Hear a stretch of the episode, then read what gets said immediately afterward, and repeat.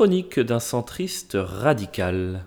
À force d'observation, j'ai pu remarquer que beaucoup avaient un rituel précis le matin, une sorte de chorégraphie pâteuse qui leur permette de bien démarrer la journée. Certains font du sport, personnellement je les appelle les dégénérés. D'autres se font des œufs brouillés, d'autres encore savourent leur tasse de café filtre en écoutant un podcast politisé qui les enfermera dans leurs convictions à l'insu de leur plein gré. Moi aussi j'ai un rituel, tous les matins, j'ouvre les yeux et je me demande ce que ma présence sur Terre signifie. voilà, c'est mon petit secret à moi pour mal démarrer la journée. Difficile de trouver un avantage comparatif sur une planète peuplée de 30 milliards de nos congénères, c'est pas le chiffre réel, c'est le chiffre ressenti. Même si je deviens très compétent, par exemple au lancer de crêpes, je sais pertinemment qu'un Coréen fera mieux, les yeux fermés en jonglant avec des pamplemousses. Est-ce que c'était raciste? Non, parce que c'était un compliment. D'accord? Si quelqu'un dit les Français sont des bêtes au lit, je ne vais pas contester, je ne suis pas idiot. Je vais faire le fier et puis je vais débander à cause de la pression, comme tout le monde. Non, la seule solution pour être le meilleur reste quand même de créer sa discipline. Par exemple, le lancer de marteau en hauteur, pour lequel le port du casque est largement recommandé.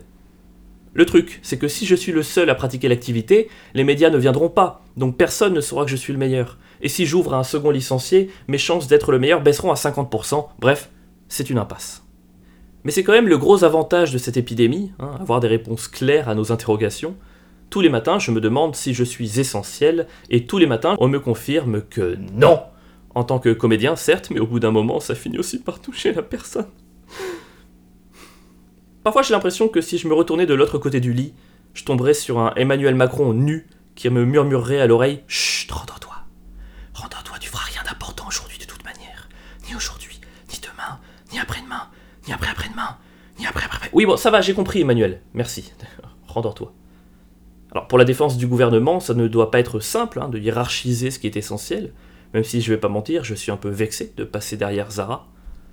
La culture doit-elle réouvrir? Ou s'agit-il là de risques inconsidérés? Je vais faire quelque chose qui va sans doute paraître complètement dingue, euh, je ne vais pas donner mon avis sur un sujet que je ne maîtrise pas. C'est possible Eh oui. Moi, évidemment que j'ai envie que ça réouvre. Hier soir, j'ai appris par cœur la biographie d'Eddie Mitchell. C'est quand même que quelque chose se dérègle. En fait, je m'interroge sur mon égoïsme. Est-il méprisable ou nécessaire? Parce que l'égoïsme peut être des deux types. Imaginez, demain sur l'autoroute, j'ai le choix entre écraser une classe entière de maternelle, qui du coup traverse la route dans un très mauvais timing, ou braquer vers le ravin.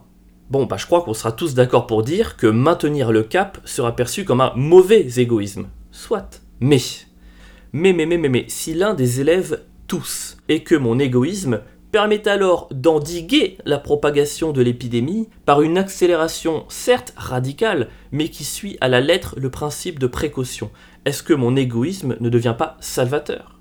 Ou est-ce que c'est juste moi qui cherche une excuse bancale pour rester en vie?